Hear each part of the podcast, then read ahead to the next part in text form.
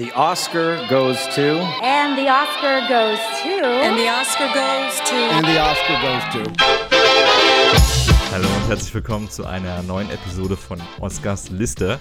Meine Stimme zittert ein bisschen, denn ich bin super aufgeregt und super erfreut, dass wir heute einen Gast am Start haben, der mir sehr am Herzen liegt. Das wusste er wahrscheinlich noch nicht. Aber er ist eine Koryphäe in der Podcast-Welt und einfach ein sehr, sehr sympathischer und cooler Mensch. Nils Pokelberg, der Mann aus äh, zahlreichen Podcasts wie Gästeliste Geisterbahn, Wiedersehen macht Freude oder auch jetzt momentan aktuell die Nils Bokelberg Erfahrung. Und ihr kennt ihn auch noch aus dem Fernsehen, wie Moderator und ja, macht diverse Zeugs in den Medien. Und äh, er wird dabei sein heute, anstatt Philipp, der leider ordentlich zu tun, was Uni und Arbeit angeht. Deswegen hört ihr heute nur zwei Stimmen, nämlich meine und Nils seine. Und wir werden reden über Der Mann, der herrschen wollte. Auf Englisch All the King's Man, der Film, der 1950, wir sind jetzt also in den 50ern angekommen, der 1950 den Titel Bester Oscar-Film in der Kategorie Bester Film bekommen hat. Ich weiß, ich weiß, ihr wollt jetzt nur noch Nils hören und das, was er zu sagen hat über diesen Film, den wir alle gesehen haben. Und äh, kleiner Spoiler, es wird nicht nur über den Film gehen, es wird auch äh, ein paar lustige Abschweifungen geben und äh, ein kleiner Rant oder eine kleine Verbesserungsrunde, Verbesserungsvorschlagsrunde für die aktuelle Politik.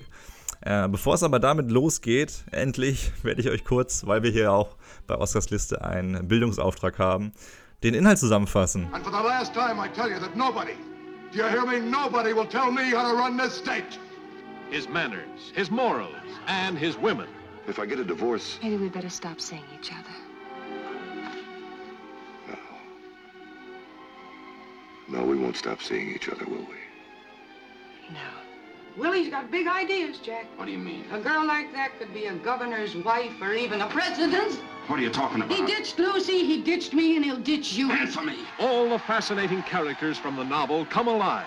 Tom Stark, the big shot son, who went for the girls. Jack Burton, Tiny Duffy. Adam Stanton, who believed in a sister's honor. And Sugar Boy with that 38 under his armpit. Now listen to me, you hicks. Yeah, you're hicks too, and they fooled you a thousand times, just like they fooled me. I'm gonna stay in this race. I'm on my own, and I'm out for blood. Jack Burton, Willie Stark's hatchet man. I asked you, how did you find out? You know, Judge, dirt's a funny thing. Some of it rubs off on everybody. If Adam finds out, it'll be easy to prove a Stanton is no different than anyone else. Willie was right. Man is conceived in sin and born in corruption. Die Geschichte dreht sich um Willie Stark, gespielt von Broderick Crawford. Und äh, ganz zu Beginn ist er ein Farmer, ein Mann aus dem Volk, jemand, den wir alle nachvollziehen können. Und er hat keinen Bock mehr darauf, wie das System funktioniert und möchte es ändern. Und fängt an, Flugblätter zu verteilen darüber, wie man Dinge ändern sollte. Zum Beispiel sollten öffentliche Einrichtungen wie Schulen saniert werden. Allgemein sollte die Infrastruktur verbessert werden. Und er wird ignoriert. Niemand hat Bock drauf, das zu hören, was er zu sagen hat, vor allem weil es Geld kostet. Und äh, ja, er hält seine Reden, aber irgendwie wird er belächelt. Bis zu einem Tag, bis nämlich ein Treppengang bei einer Schule einstürzt. Ihr müsst euch das so vorstellen, das ist keine Treppe in einem Gebäude, sondern so eine Metalltreppe außerhalb eines Gebäudes. Da löst sich eine Verankerung. Bam, die Treppen, äh, der Treppengang stürzt ab und mehrere Kinder sterben bei diesem Unfall. Höchst dramatisch. Gott sei Dank sieht man das im Film nicht. Das ist aber äh, der, ja, der Turning Point für Willie Stark, der sich ziemlich freuen kann auf komische Weise über dieses, über dieses Geschehen, denn plötzlich hören alle das, was Willie all die Wochen und Monate erzählt hat, nämlich, dass mehr Geld investiert werden sollte in die äh, Infrastruktur und äh, die Sanierung. Und ja, plötzlich ist Willie Man of the Hour. Er hält noch mehr Reden, er studiert Jura nachts, um auch geschulter daran zu sein, was er so erzählt. Und äh, ja, man, man hat plötzlich Willie Stark auf dem Schirm. Aber die meisten, also vor allem die Politiker und die Reichen, belächeln ihn weiter. Allen voran der, äh, der Gouverneur von Pennsylvania, der sagt, okay, es gibt diesen Willie, der ist aber gar keine Gefahr für mich, weil er schlechte Reden hält. Also er hat jetzt nicht wirklich das Charisma äh, eines äh, Barack Obama. Und sie wollen ihn trotzdem nutzen. Dieser Gouverneur, der amtierende, hat nämlich Schiss vor seinem engsten Konkurrenten, der ihm vielleicht bei der nächsten Wahl den Platz äh, räumen könnte. Und Willi will er deswegen als Strohmann benutzen. Also als Strohmann, der eingesetzt wird, um ein paar Stimmen abzugreifen, die dann für seinen Kon Konkurrenten nicht mehr gezählt werden können. Und äh, ja, Willy gewinnt die Wahl an sich nicht, er wird nicht Gouverneur, doch es wird der, der ihn als Strohmann eingesetzt hat. Aber nur für den Moment war das so, denn vier Jahre später, Willy hat ordentlich geübt und praktiziert, ist er ein mächtiger Populist und gewinnt einfach easy locker gegen den Gouverneur, der ihn noch äh, vor vier Jahren benutzt hat. Und ja, plötzlich ist Willy der Mann, äh, der was zu sagen hat. Der Mann, der Straßen baut, Krankenhäuser, Schulen. Und es könnte so schön sein, wenn er sich nicht gerade die Taschen selber noch ein bisschen voll machen würde mit jedem einzelnen Projekt. Er hebt immer mehr ab, er wird immer mehr zum krassen Demagogen und Populisten. Und äh, ja, die Leute, die das mit ihm aufgebaut haben, die finden das gar nicht so cool. Die wissen noch nicht ganz, ob sie das so cool finden sollen. Und äh, na gut, Willi nimmt die Entscheidung ab, indem er einfach mit jedem rumschnackselt. Es gibt äh, eine Dame, die Sadie Burke heißt, die ihm als Assistentin dient, die ihm sehr hilft bei seinen ganzen Wahlreden, die aber auch auf ihn steht und ja, die haben beide was und das, obwohl Willie Stark verheiratet ist. Und on top kommt noch eine andere Dame, Anne Stanton, die äh, er ebenfalls verführt. Doof nur, dass Anne Stanton äh, eine sehr enge Vertraute von Jack Burden ist. Jack Burden und Sandy Burke. Sadie Burke sind die beiden, die Willie Stark bei allen Unternehmungen äh, unterstützen. Und dadurch hat er sich so beide, die beiden einzigen Menschen, die ihm wirklich helfen, ein bisschen vergräult. Und äh, es ist hin und her, es ist alles ein bisschen doof. Äh, immer mehr Romanzen entstehen, immer mehr Fäden. Und am Ende hat es Willy geschafft, so viele Menschen gegen sich aufzubringen. Vor allem die Menschen, von denen er eigentlich was möchte, dass er äh, vor Gericht erschossen wird von einem Menschen, ja, äh, der, der eigentlich eine, hätte, äh, eigentlich eine große Rolle hätte spielen können in der Geschichte von Willie Stark. Mehr dazu im Podcast gleich. Auf jeden Fall erschießt er, äh, erschießt er Willie Stark im Gericht, wo es eigentlich gerade um ein Amtsenthebungsverfahren äh, zu Willie ging. Dem ist er eh entgangen. Also das war ja nochmal der Tropfen, der berühmte Tropfen, der das fast zum Überlaufen gebracht hat. Und ja, äh, der, der stirbt dann, der, der Schütze stirbt ebenfalls. Und die letzten Worte von Stark sind, die ganze Welt hätte Willi Stark sein können. Also seine große Vision war, jeder hätte so wie er sein können, wenn er nur lang genug gelebt hätte. Doch, so war es nicht. es ging dann noch ein bisschen plötzlich mit ihm zu Ende. Die ganze Geschichte beruht auf einer wahren Geschichte, mehr oder weniger. Auch dazu mehr jetzt gleich im Podcast, der genau jetzt beginnt mit Nils Bokelberg. Vielen Dank fürs Zuhören. Ich hoffe, das war jetzt keine zu ausschweifende Erklärung und Zusammenfassung. Folgt uns gerne auf Instagram und Spotify, wenn ihr Bock auf mehr Podcasts dieser Art habt, wenn ihr Bock habt auf mehr Gäste. Und äh, ja, Oscars Liste jeweils auf jeder Plattform. Genug gelabert, genug Werbung. Viel Spaß mit Nils Bogelberg und ein bisschen Nähe. Ja, es ist der Nils aus der Nils Buckelberg-Erfahrung. äh, wie ist es ja gestartet? Bist du zufrieden, wie er angelaufen ist? Ja, ich bin äh, total zufrieden. Also ich meine, ähm, äh, nach dem Start geht es immer so ein bisschen, dann äh, lässt das Interesse kurz ein bisschen nach. Da hat man dann immer so das Gefühl, so, oh, es lief doch so gut am Anfang und ihr müsst doch jetzt alle dranbleiben und so. Aber wir haben ja tatsächlich das große Glück, bis jetzt äh, jede Woche immer zwei Supergäste zu haben. Und, äh, und das reißt nicht ab. Deswegen, äh, ich, das, das Feedback ist einfach extrem unterschiedlich. Man merkt einfach, dass bei so einem Talk-Podcast die Leute sehr fixiert sind auf die Gäste, was ja auch richtig ist im Grunde genommen. Und, äh, und das ist ganz spannend. Also ich mag das total, wenn, äh, wenn ich irgendwelche Mails kriege, die wieder irgendeine Folge sehr geliebt haben oder, oder am besten sogar irgendwas Neues aus dem Gespräch erfahren haben. Also es läuft echt gut. Das ist, glaube ich, auch einer äh, der Erfolgsrezepte von äh, Joe Rogan, der ja wirklich eine Herangehensweise hat, Menschen zu öffnen, die nicht jeder drauf hat. Das hast du auch äh, in mhm. petto. Das finde ich sau stark. Und du hast einen Output, der ja auch irgendwie komplett ungleich eines anderen Menschen kommt. Also wirklich, man sieht ja jeden Tag irgendwie drei äh, neue Stücke, irgendwelche Auszüge, irgendwas Cooles, was man mitnehmen kann. Ähm, Chapeau in die Richtung. Das ist schon, das ist schon krass, so einem Plan zu folgen. Ja, vielen Dank. Ich habe langsam tatsächlich ein bisschen Angst, dass ich etwas äh, überpräsent bin, äh, weil selbst ich irgendwann gedacht habe, so, oh Gott, jetzt ist äh, Freitag der einzige Wochentag, an dem irgendwie kein Podcast von mir erscheint. Aber ähm, es äh, hat sich jetzt auch wieder ein bisschen beruhigt. So ein paar Projekte, die etwas kürzer angelegt waren, sind dann auch wieder vorbei. Und ähm, mein Gott, mir macht es halt einfach wahnsinnig Spaß und ich finde es ein ganz aufregendes, tolles Medium und äh, probiere halt einfach, wie weit man das sozusagen strapazieren kann. Es gab doch eh noch keinen Menschen, der dir geschrieben hat, dass du jetzt mal halblang machen sollst, oder? Äh, nee, noch nicht, ehrlich gesagt. Aber man ist ja selber so, man denkt so, ah, ich will den Leuten jetzt auch nicht auf die Nüsse gehen und, äh, und so überpräsent sein. Das ist ja, äh, man will ja nicht nerven, aber ähm, ich glaube, die Sachen, die ich da auch mache, sind alle so krass unterschiedlich und haben auch so unterschiedliche Hörer, äh, dass sich das noch nicht so dramatisch überschneidet. Das ist aber auch eine Philosophie für sich, finde ich. Es, wir leben ja in einer Zeit, wo man Menschen gezielt wie ein Black Mirror eigentlich blockieren kann. Also wenn man jemanden ja. nicht mitbekommen möchte, muss man sich ja nicht aufregen. Man kann sie einfach rausschneiden aus ihrem Leben. Das stimmt. Das Rein müsste man mal mehreren Leuten mitteilen, dass das geht. Das ist noch nicht bei allen angekommen, das Memo.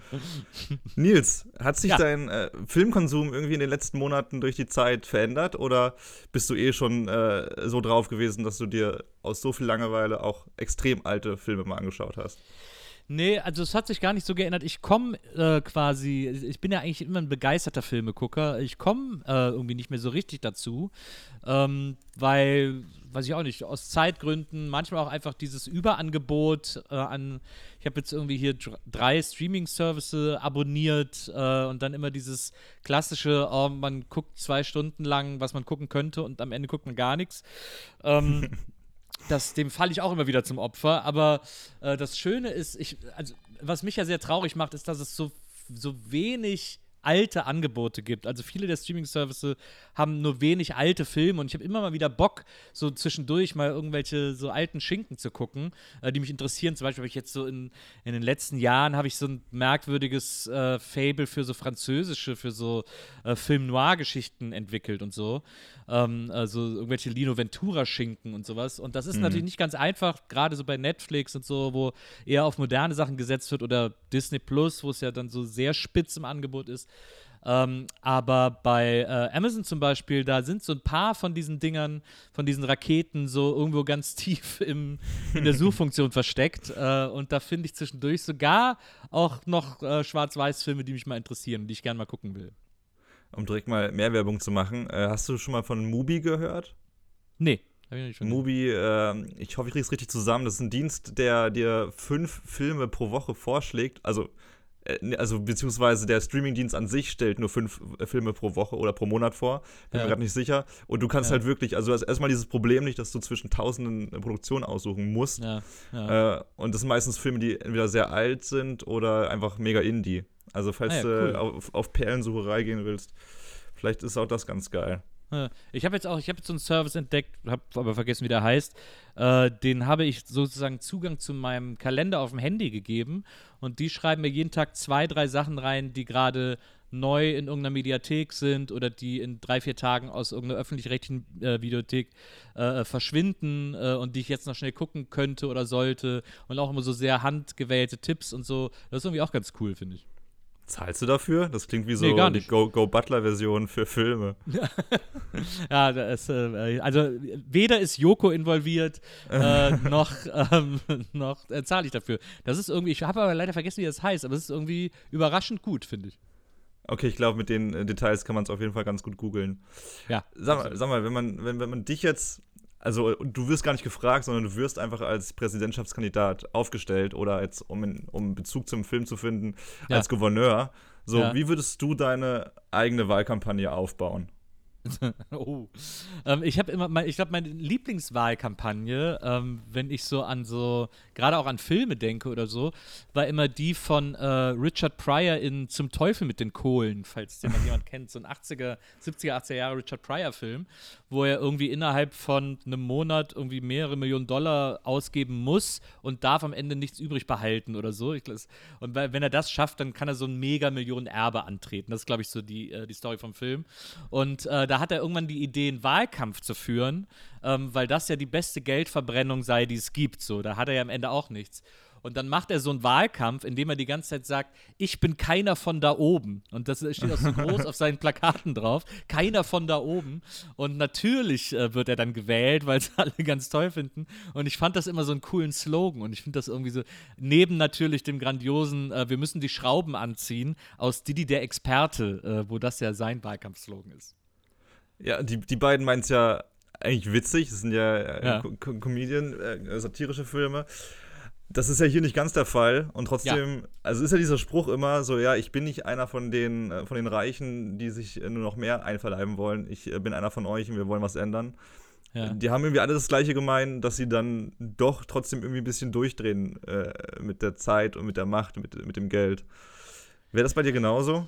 Ja, ich, also ich weiß nicht, ob es bei mir so schlimm wäre wie jetzt in äh, All the King's Men, aber es ist halt, äh, ich glaube schon, dass Macht extrem korrumpiert, äh, dass, dass gerade so eine große Macht die Leute extrem äh, äh, auf so einen falschen Pfad führt, weil, und das ich jetzt, das fand ich jetzt an diesem Film auch wahnsinnig interessant. Ähm, man merkt äh, dieser, dieser Hauptfigur, diesem, diesem Willi Stark, merkt man ja durchaus an, dass er es quasi bis zum Ende eigentlich gut meint. Er will ja eigentlich äh, eine bessere Gesellschaft. Er will ja dafür sorgen, äh, dass es den Leuten besser geht. Er, er wählt halt den komplett falschen Weg, weil er glaubt halt, er muss sie, wie man immer so schön sagt, zu ihrem Glück zwingen. Ähm, aber äh, die Motive von ihm sind ja größtenteils zumindest ähm, eher so einer, eher so einer menschenzugewandten Natur. Ähm, und dann kommt eben dieser Machtfaktor ins Spiel, der die Leute dann, glaube ich, immer, immer wieder durchdrehen lässt. Also ich finde, das kann man sogar in, in hiesiger Politik, da muss man gar nicht so ein großes Rad drehen, äh, aber das kann man irgendwie so in, in, in deutscher Politik auch oft genug äh, miterleben, dass Typen, sobald die wittern, dass da so ein bisschen für sie ein Posten oder Macht drin ist, äh, direkt irgendwie anfangen, nur noch Scheiße zu labern. Ja, und ich, ich finde es eigentlich mit am bemerkenswertesten, dass, dass, dass es nie darum geht, dass jemand. Also, du meinst, er, er, er wollte was Ehrenwertes erreichen, aber irgendwie geht es doch relativ schnell dann nur noch um ihn selbst. Also, Ja. Willy hat nur noch Bock darauf, irgendwie äh, Willy zu sein und äh, der, der Größte zu sein. Am Ende sagt er auch: Oh, die ganze Welt, wie wäre es gewesen, wäre die ganze Welt Willy Stark gewesen oder Ja. wäre es so. Ja. Und äh, das ist eine Schablone, die man irgendwie auch einfach bei, bei jeder Wahl in der echten Welt anwenden kann. Also ich meine, dieses Jahr hatte Trump ein bisschen Pech, dass er halt so viel verkackt hat dieses Jahr. Ja. Aber sonst, äh, weiß nicht. Also wenn, es geht ja um Entertainment eigentlich nur noch. Was, Abs- äh, ich finde es auch überraschend. Ich finde den Film, fand den Film auch wirklich. Äh, ich habe ihn zum ersten Mal gesehen und ich fand den wirklich überraschend modern. Also äh, wie krass man ganz viele Situationen davon noch auf die jetzige Zeit und die jetzige Politik äh, äh, anwenden kann äh, und wiederfinden kann. Das ist schon für, für so einen älteren Film extrem überraschend und natürlich auch ein Zeichen dafür, wie traurig wenig sich dieser komische Machtapparat irgendwie weiterentwickelt hat. Ja. Es gibt, ähm, das habe ich letztens für einen anderen Podcast recherchiert, es gibt einen Mann, der heißt Alan Richtman oder Mhm. Alan Richtman, sowas, so rum war es. Und der hat äh, sich ein eigenes Rechensystem aufgebaut, mit dem er den nächsten Präsidenten so gut wie immer bestimmen kann. Also seit 1984 hat er irgendwie keinen Fehler gehabt und immer Ja. genau vorgesagt, wer gewinnt. Und äh, der hat da Indikatoren drin wie Charisma und den Kontostand der jeweiligen Person. Und dafür wird er immer richtig krass kritisiert, weil Leute sagen, hey, das hat nichts mit Geld oder Charisma zu tun. Ja. Äh, und eigentlich sind das aber genau die zwei Faktoren, die Ja, irgendwie ja. von Spoiler Leuten. die- Alert. Ey, ey, also Biden kann mir nicht sagen, dass er schon mal irgendwie äh, einen Kurs besucht hat, wo er ein bisschen äh, seinen Charme auftrumpfen Ja. lassen muss. So, das, das, das fehlt irgendwie komplett so bei den richtigen Leuten. Ist bestimmt ein guter, aber vielleicht sollten die alle ein bisschen Nachhilfe in Betrügerei nochmal lernen. Jetzt war es natürlich auch dieses Jahr wirklich ein ganz spezieller Wahlkampf, weil dieses Übermonster Trump sozusagen sein eigener größter Gegner war, äh, indem er eine so furchtbare Politik in den letzten vier Jahren gemacht hat, dass die Leute wirklich, ähm, also man hat ja diese, diese ganzen Berichte und Vorberichte und so, die man gesehen hat, es war ja für die meisten Menschen wirklich eine Erlösung gegen den stimmen zu können, sozusagen. Da hätte man wahrscheinlich äh, auch irgendwie, hätten die Demokraten irgendwie auch ein, äh, ein frisch gebügeltes Hemd zur Wahl stellen können, irgendwie. äh, äh, und das hätte ähnlich viele Stimmen gewonnen. Ähm, weil Biden jetzt wirklich nicht, der ist ja wirklich nicht so der Dream-Kandidat, aber man hat auch so ein bisschen das Gefühl, der ist so okay, um das jetzt einfach mal zu verwalten, weil die nächsten vier Jahre wird sowieso nicht so groß um eine gestalterische Politik in Amerika gehen, sondern eher braucht, braucht das Land jetzt einfach vier Jahre, um sich so ein bisschen zu erholen und alles wieder so ein bisschen zu reparieren und so, was da äh, in den letzten vier Jahren äh, kategorisch, muss man ja wirklich sagen, zerstört wurde. Und dafür ist dann so ein so ein Biden, der ja auch sowas hat von so einem Verwaltungsfachangestellten, irgendwie, äh, irgendwie ganz gut. Also ich glaube, das ist dieses solide, ruhige, besonnene. Und dann hat er ja tatsächlich so eine ganz emotionale Story mit seiner Familie und mit seinem Stottern. Und äh, das haben die auch alles so in den Ring geworfen äh, bei der Kampagne für ihn. Das, äh, äh, das war, glaube ich, deswegen hat das dann, glaube ich, ganz gut funktioniert. Aber hast du nicht so ein bisschen Schiss davor, also vor diesem Tennisspielen? Es geht ja eigentlich immer hin und her, das Volk will immer das, was es gerade hatte, nicht mehr. Jo, jetzt haben wir einen etwas älteren Mann, bei dem man nicht weiß, ob er die vier Jahre auch schafft. Der ja. wird das gemütlich angehen und dann lechzen die Leute in meiner Welt wieder nach jemandem, der rumschreit und der denen das sagt, was sie, was sie hören wollen in dem Moment. Macht dir das, also wie denkst du darüber? Ja, es ist ich, das, ich meine, das amerikanische Wahlsystem ist ja tatsächlich immer dieses sogenannte Checks and Balances. Äh, das ist ja etwas, was da bis an die Wahlurne geht, äh, wo die Leute sagen, so, jetzt hat der das versucht, okay, jetzt lassen wir den mal wieder ran äh, und lassen die das mal wieder versuchen. Dadurch ist das ja immer sehr äh, abwechselnd zwischen Demokraten und Republikanern. Ich glaube, dass Trump da nachhaltig sehr viel zerstört hat und ich glaube, dass sich das auch äh, sozusagen auf lange Frist nochmal äh, rächen wird.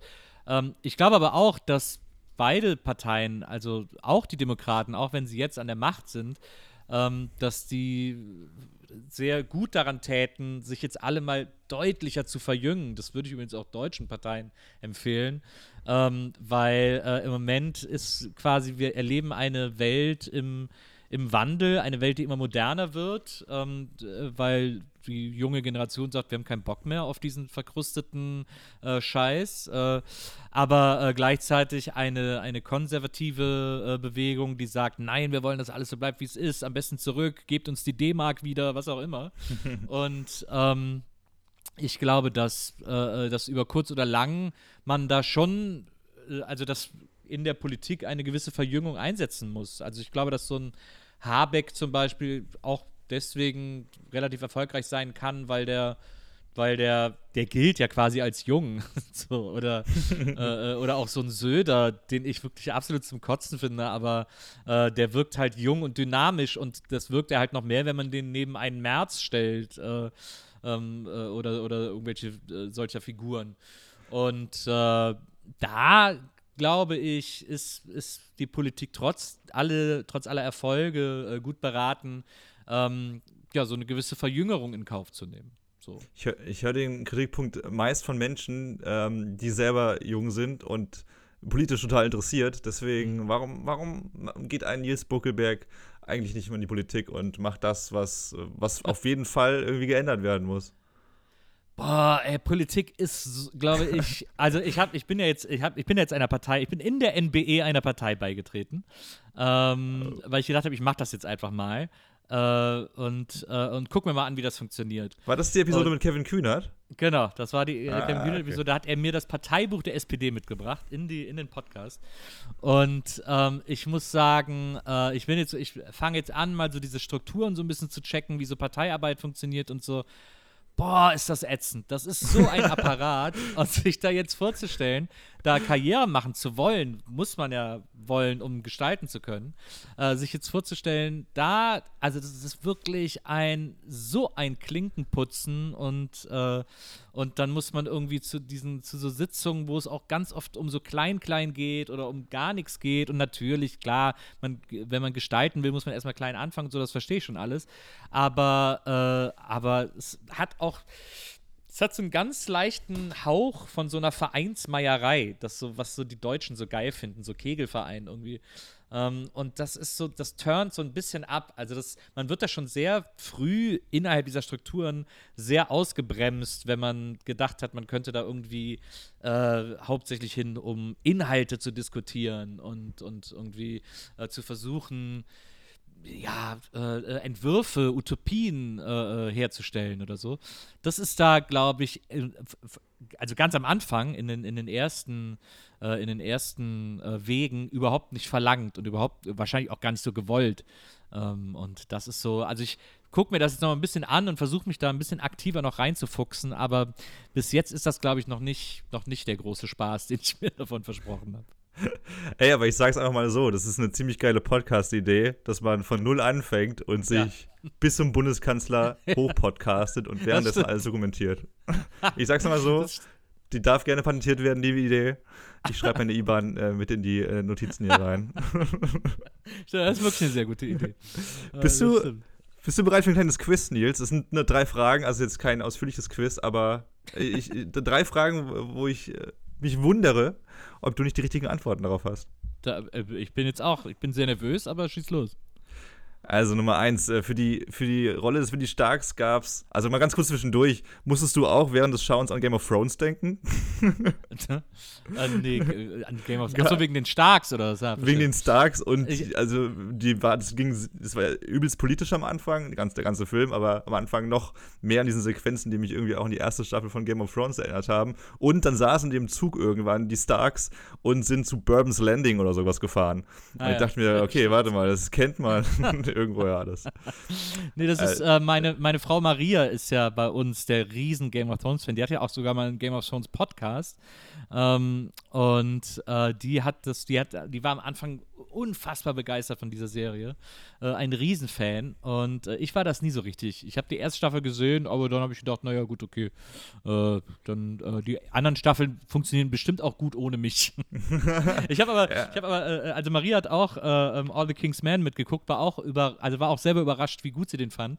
Und ähm, wir haben die ganze Zeit an Tony Stark gedacht. Da, da kann man ja auch so Parallelen ziehen. Das, äh, ja, gut, ja, Tony Stark, ich weiß nicht, ob der sich so viel Geld in die eigene Tasche reinklamüsert, wenn er irgendwelche Schulen baut. Ja, aber das ist, das ist natürlich auch nicht. Schon ein bisschen ehrenhafter. Aber äh, es, es gab, es gab äh, eine, andere, eine andere Person für die Hauptrolle des Willie Starks ursprünglich. Aber der hat die ausgeschlagen, weil ihm das Skript zu unpatriotisch war. Ich gebe jetzt drei Antwortmöglichkeiten und vielleicht weißt du, wer es war. A. Okay. Charlie Chaplin, B. John Wayne oder C. Christopher Lee? Äh, würde ich sagen John Wayne. Patriotismus. Vollkommen richtig. Ja, der alte Vollkommen Cowboy. richtig. Vor allem, der ist doch super patriotisch, der Film. Aber er mochte natürlich nicht, er ist ja, Willi Stark ist ja eine Art Anti-Held. Also es gibt ja eigentlich gar keinen richtigen positiven Helden in diesem Film. Das ist ja irgendwie das Tolle daran.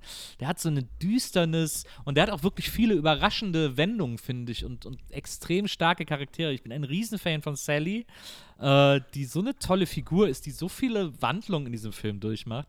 Und auch, dass Willi Stark so ein Schürzenjäger ist und irgendwie äh, alle Frauen so auf ihn stehen und er sie mit seinem Charisma einnimmt und so. Das fand ich irgendwie alles sehr, sehr äh, überraschend schlau geschrieben. So echt äh, sehr spannender Film. Total. Äh, es gibt ja auch ein Remake, äh, das Spiel der Macht. Hast du den vielleicht mal gesehen oder mitbekommen? Nee, das war, das, äh, der ist aus 2016 und war mit Sean Penn dann in der Hauptrolle, also als Stark. Ah. Und ich habe ihn zur Hälfte nochmal angeschaut heute. Ja. Und also so Sean Penn ist ja einer der besten Schauspieler ever in meinen Augen und ja, ja. Nicht, mal, nicht nur in meinen wahrscheinlich. Aber eigentlich ziemlich fehlbesetzt, weil du hast es gerade echt gut zusammengefasst, gerade weil also der Mann ist nicht der hübscheste im Film, also äh, Durchschnitt ja. normal. Ja. Äh, und äh, trotzdem hat er da irgendwie seine Frau, seine, seine Assistentin und ja. noch die Freundin von, äh, von, von Jack. Und genau. Äh, ja, aber die, die, das Remake ist total krass mit ähm, James Gandolfini besetzt, Jude Law, Kate Winslet, Mark Ruffalo. Ah, ist ja cool. Völlig crazy. Anthony Hopkins ist auch dabei. Aber muss ich mal gucken, ist ja voll cool. Mega hast, gut. Du, hast du das mitbekommen, wie der auf Social Media abgeht, der Hopkins? Nee, das, nee. Du, du, musst ja unbedingt mal, äh, Anthony, gib mal bei Google ein später, Anthony Hopkins, this is what happens when you are all work and no play. Das ist einfach ein Video, wo er zwei Minuten völlig am Rad dreht und es macht irgendwie gar keinen Sinn, aber er hat Spaß dran. Ich habe heute gesehen, dass äh, Christopher Walken, der äh, einer meiner Riesenhelden ist, Oh ja. äh, war bei Colbert. Das war tatsächlich auch sehr schön. Und hat erzählt, dass er nie einen Computer oder ein Handy hatte. Ähm, er hat es einfach verpasst. Äh, und, äh, und er sagt dann aber irgendwann, naja, mit so einem Handy ist es wie mit einer Armbanduhr. Äh, wenn man es wirklich braucht, findet man immer sofort jemanden, der eins hat. das war eine gute Einstellung. Das, das muss so geil entspannt sein, wenn du wirklich dem so abschwörst. Es Ja. gibt ja mittlerweile Bücher von, von, von namhaften Persönlichkeiten, die sagen, warum du jetzt sofort mit all deiner Technik irgendwie oder mit Na, Social ja. Media zumindest aufhören solltest. Ja. Er hat es einfach sofort gemacht. Der hat noch nie eine E-Mail geschrieben, hat der erzählt. Das ist doch, das kann man sich gar nicht vorstellen. Noch, noch nie eine E-Mail geschrieben. Das Ey, kannst du, aber äh, checkst du, warum E-Mail immer noch so in ist? Gefühlt müsste schon längst irgendwas E-Mail ersetzt haben. Ach, ich finde es immer noch ein gutes Kommunikationsmedium. Es funktioniert irgendwie so, man hat so dieses, dieses abgeschlossene Postfach, das Handy, so eine Textnachricht suggeriert ja immer, dass die sofort gelesen werden kann. Und eine E-Mail, die hat noch dieses, dieses, die kann, eine E-Mail kann auch noch ruhen im Postfach und die kann mein Gegenüber auch erst morgen lesen und das ist aber okay für mich und so. Deswegen, äh, die E-Mail hat noch so eine, die hat noch so eine, die bringt immer noch so eine Geduld mit, äh, die, die man irgendwie, die irgendwie ganz praktisch ist, glaube ich. Und man kann E-Mail-Adressen super nutzen, um irgendwo kostenlos ein Probeabo zu machen und das immer wieder. Ich habe jetzt, als ich, ich habe jetzt, als ich Weihnachtsgeschenke bestellt habe, habe ich sehr viele Newsletter-Abos äh, abgeschlossen, weil ich so, weil ich so ähm, mir wie so ein super schlauer Sparfuchs vorkam, weil man dann immer so 10% auf seine Bestellung kriegt bei allen möglichen Sachen. Wie die ganzen äh, Ladies aus äh, den Sendungen von D-Max, wo die dann äh, 1200 Coupons sammeln aus Zeitschriften, um äh, irgendwie einen Einkauf mit 1000 Euro Ja. rauszubekommen. Oh, ich liebe diese Couponing-Shows. So ich liebe die. Das ist so krass, was man in Amerika für Rabatte mit Coupons kriegt. Ähm, ich liebe es total. Könnte ich den ganzen Tag gucken. Ey, und nicht nur Rabatte, die machen ja dann, die, die haben ja einen fetten Einkauf und kriegen irgendwie noch 1000 Dollar in Bar zurück. Und ich denke mir so, hä, wie geht das? Wieso spielt das System besser aus als jeder andere Mensch? Ja, die haben dann auch immer so extra, so Vorratskammern mit so extra Regalen für, ja, ich habe heute äh, 530 Pakete Klopapier geholt, weil ich dafür 800 Dollar zurückbekommen habe. das ist echt total geil. Aber tatsächlich bin ich auch so jemand. Ich äh, bestelle, glaube ich, alle vier Monate so 64 Packungen Erdnussbutter, weil ich dann 10 Cent auf eine Packung sparen kann. Ich denke mir so, oh, geil. So, mein Name ist Lose, ich kaufe hier ein. Das, das ist der, die 5 Euro Paletten Senf, die dann Hause. Frage Nummer zwei, Nils. Äh, Welche ungewöhnli ungewöhnliche Methode hat äh, der Regisseur Robert Rossen am Set angewandt? A. Es durfte nur Alltagskleidung getragen werden von den Schauspielern. B. Die durften keine Haustiere mit ans Set nehmen, also ja, Hunde und so mussten sie beim Sitter lassen. Oder C. Es durfte kein Skript auswendig gelernt werden. Oh, das ist ja interessant. Ähm, naja, Skript glaube ich schon. Also wenn ich mir überlege, wie diese, ich finde die schlimmste Schauspielerin war ja die von äh, Jacks Freundin. Die hat ja immer so diesen Kopf so dramatisch zur Seite geworfen. Ähm, das war zwar ein bisschen so auch Stil der Zeit, aber bei ihr war es, glaube ich, auch ein bisschen schauspielerisches Unvermögen. Ähm, deswegen würde ich sagen, dass sie alle ihre Alltagsklamotten getragen haben. Tatsächlich war es das mit dem Skript. Also er hat, den, er hat den das Skript in die Hand gegeben und Ja. gemeint, okay, du hast jetzt ein paar Minuten Zeit draufzuschauen und zu wissen, was abgeht. Aber dann will ich, dass du das so äh, äh, darstellst, wie du es gerade fühlst. Und äh, ich finde es Oh, auch völlig verrückt, weil gerade äh, Willie Stark ja seine, seine Rede, seine Wutrede da, äh, die vier Minuten lang geht, äh, die ist ja kaum, kaum mit Schnitt und einfach so leidenschaftlich, dass man Ja. Ihm das äh, wirklich zutraut. So, dass das, Ja, das der Inbegriff von einem Demagogen. Ja, total. Äh, aber ja, interessant, finde ich, äh, äh, äh, wenn, man, wenn ich jetzt auch die ganzen anderen Szenen überdenke, äh, schon gut. Es, gibt- ich fand ja auch diese Szene am Anfang so geil, als Jack das erste Mal nach, äh, wie heißt Canoma County kommt oder wie es Ja. heißt, und da äh, in, dieser, in diesem Pub, wo dieser Ortsvorsteher äh, äh, ist ähm, und Willi irgendwie verbietet, da äh, Flugblätter zu verteilen und so. Das fand ich auch eine super geile Szene, wie sie da alle in dieser Kneipe stehen und so. Ähm, und diese ganzen Männer alle schwitzen und sich so einen Machtkampf geben und so. Das war schon gut. Und man, das ist, glaube ich, immer so. Ich weiß nicht, war das nicht bei, äh, gut, jetzt ein krasser Vergleich, aber Hitler war ja auch am Anfang, wurde ja immer belächelt und Ja. war ja sehr kleinlaut bei seinen ersten Reden. Und Ja. anstatt den Mann irgendwie äh, positiv zu ermuntern und zu sagen, hey, komm, wir machen das irgendwie zusammen und ich unterstütze dich, aber in die richtige Richtung, entwickeln die dann, glaube ich, so einen Hass in sich, dass sie das jemandem beweisen wollen, dass es sich zu so einem Komplex entwickelt. Steile These, aber ist so ein Komplex entwickelt, dass, dass, äh, den du dein Leben lang vielleicht mitträgst, um Leuten einfach was beweisen zu wollen. Ja, ich glaube auch, dass sie durchaus mit dem Film äh, Parallelen woll ziehen wollten zu so Hitlerism, weil der ist ja von wann 49 oder so, 48.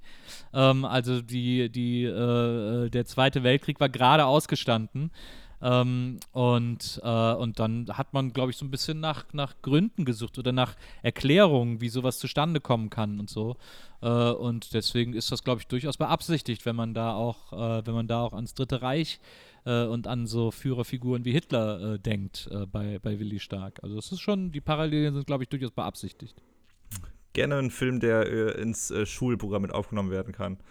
Pff, hat irgendwie Spaß ja. gemacht und man denkt sich danach, ja, also das ist ja ein Film, der so auch die Trump-Ära, Ära, Ära, ja. die Trump-Ära einfach vorweggenommen hat.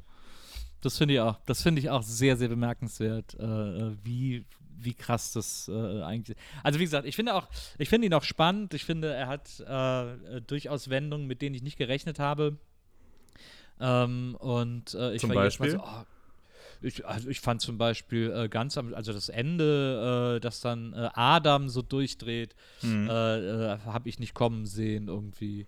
Ähm, und, äh, und auch überhaupt diese ganzen, dieses, diese ganzen Affärchen, Probleme und dass dann aber trotzdem seine Ehefrau immer noch so für ihn rootet und zu ihm hält oder, oder das alles so mitmacht und so. Das war, war schon sehr, auch so diese ganze Geschichte mit seinem Sohn, die war ja irgendwie auch extrem äh, äh, aufrührend und so. Also schon äh, sehr, sehr interessant. Mhm. Ich fand auch diesen Hauptdarsteller, also diesen Jack, äh, der für mich eigentlich so die Hauptfigur ist, äh, den fand ich irgendwie auch, war auch ein guter Typ ja, hat irgendwie so sein Ding gemacht. Ich finde es immer sympathisch, wenn jemand reich ist, aber sagt, ach, nee, ich will gar nicht nur reich sein, ich will auch irgendwie Artikel schreiben und ja. irgendwie meiner Leidenschaft nachgehen. Ja, auch super, seine Kämpfe mit seinem Vater und so, äh, hm. total gut, wie er ihm da den Drink auf die Jacke kippt.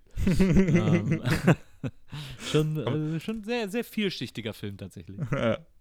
Dazu gleich ein Fun Fact nach der letzten Frage. Ja. Äh, welcher Name durfte am Set äh, nie, gena nie genannt oder erwähnt werden? A. John Wayne, B. Harry S. Truman oder C.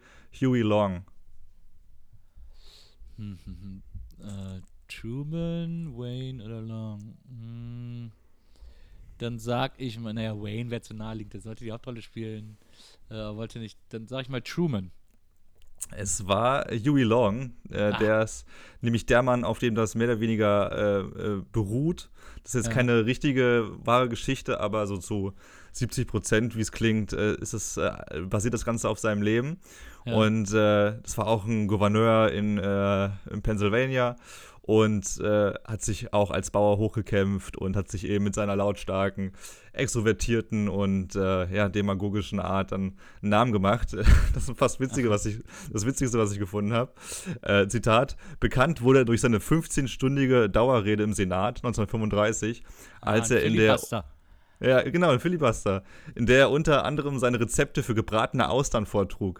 Er versuchte damit, die Verabschiedung eines Gesetzes zu verhindern, das seiner Ansicht nach die reichen Bürger bevorzugte und die Armen benachteiligte das ist diese Filibuster-Regelung, ist so extrem weird, finde ich. Äh, und ich finde, also was ich noch weirder finde als die Regelung selbst, ist, dass die immer noch aktiv ist. Ich meine, wir haben ja jetzt auch äh, nach dieser ganzen Wahlschlappe von Trump und diesem ganzen Hin und Her gesehen, dass die, die amerikanische äh, Constitution und das amerikanische ähm, politische Rechtssystem einer dringenden Reform bedarf, weil das halt alles Regeln sind, die mega Sinn gemacht haben, aber halt als sie vor 250 Jahren aufgeschrieben wurden und äh, überhaupt nicht mehr einer heutigen Welt äh, gerecht werden können irgendwie. Und die müssten eigentlich ganz dringend überarbeitet werden, aber wahrscheinlich wird auch ein Joe Biden das nicht schaffen, weil das ja auch allen so heilig ist und da irgendwie so ein Bromborium drum veranstaltet wird. Ich meine, man muss jetzt auch gar nicht nach Amerika zeigen, äh, die in, im Deutschen Bundestag die Problematik mit den Überhangmandaten, die von den Parteien selber geklärt werden muss, die aber nicht klären wollen, weil sie sich dann selber Stimmen oder Sitze kosten würden. Ähm, mhm. Das ist ja auch schon so ein absurdes Theater irgendwie so. Äh, äh, es gibt äh, täglich ziemlich zwei, drei Sachen, die ich absurd finde in Politik. Letztens äh, irgendwie gelesen, dass der, der Staatspräsi aus China 2018 einfach beschlossen hat, dass die Amtslaufzeit äh, einfach aufgehoben wird und dass jetzt, während er Präsident ist, dass ab jetzt äh, es möglich ist, auf Lebenszeit äh, Präsident zu sein. ja. Einfach weil der Bock drauf hat. Naja, Putin-Style, Putin ja.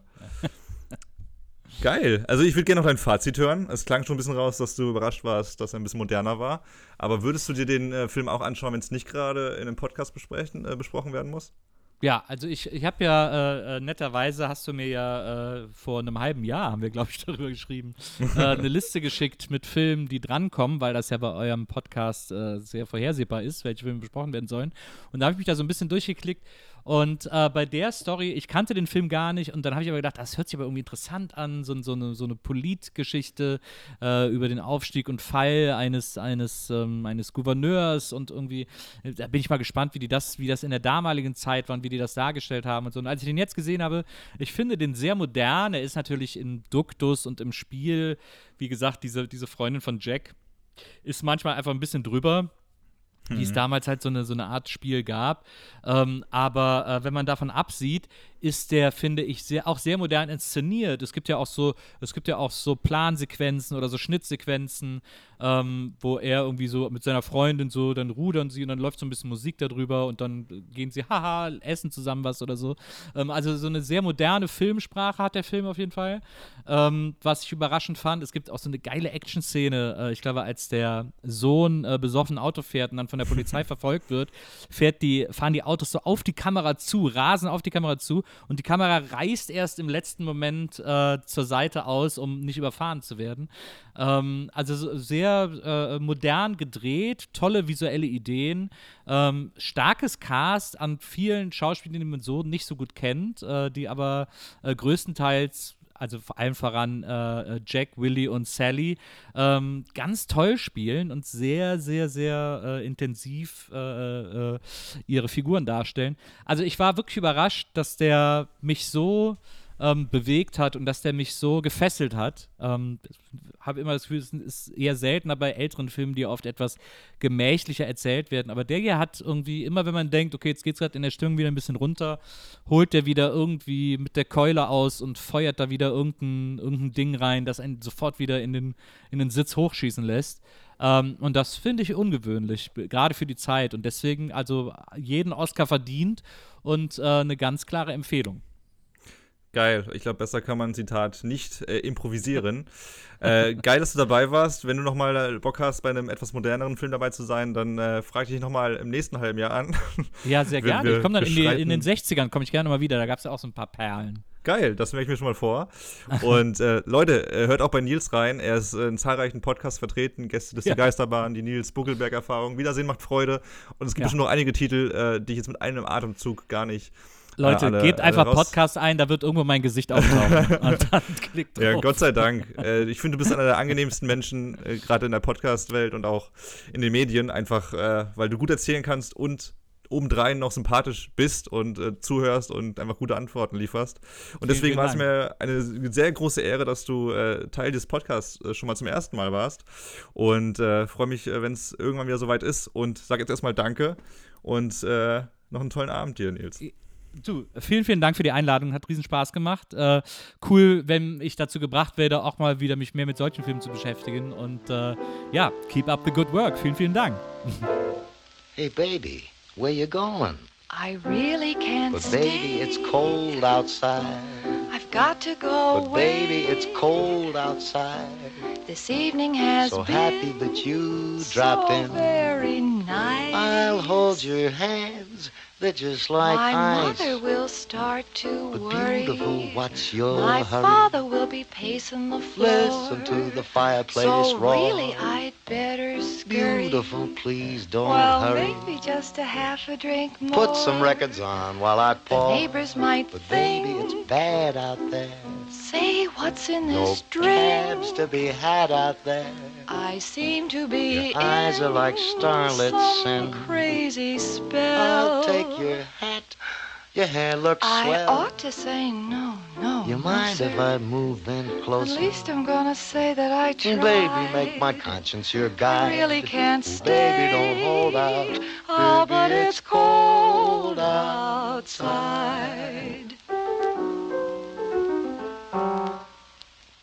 Baby, come back. But I simply must But go. baby, it's cold outside. The answer is But no. baby, it's cold outside. The welcome has So been lucky that you so dropped in. nice and warm. Look out the window at that My storm. sister will be suspicious. Gosh, your lips look My brother will be there at the Waves door. upon a tropical My shore. maiden aunt's mind is Gosh, vicious. your lips are delicious. Well, maybe just a cigarette more. Never such a blizzard before. I've Got to get But home. baby, you'd freeze out there. Say, lend me a coat. up to your knees out there. I thrill when you touch my hand. But don't you see? How can you do this thing to There's me? There's bound to be talk tomorrow. The think of my lifelong At sorrow. least there will be plenty implied. If you caught pneumonia and died, I really can't get stay. over that old doubt, oh, baby. but it's, it's cold outside. outside.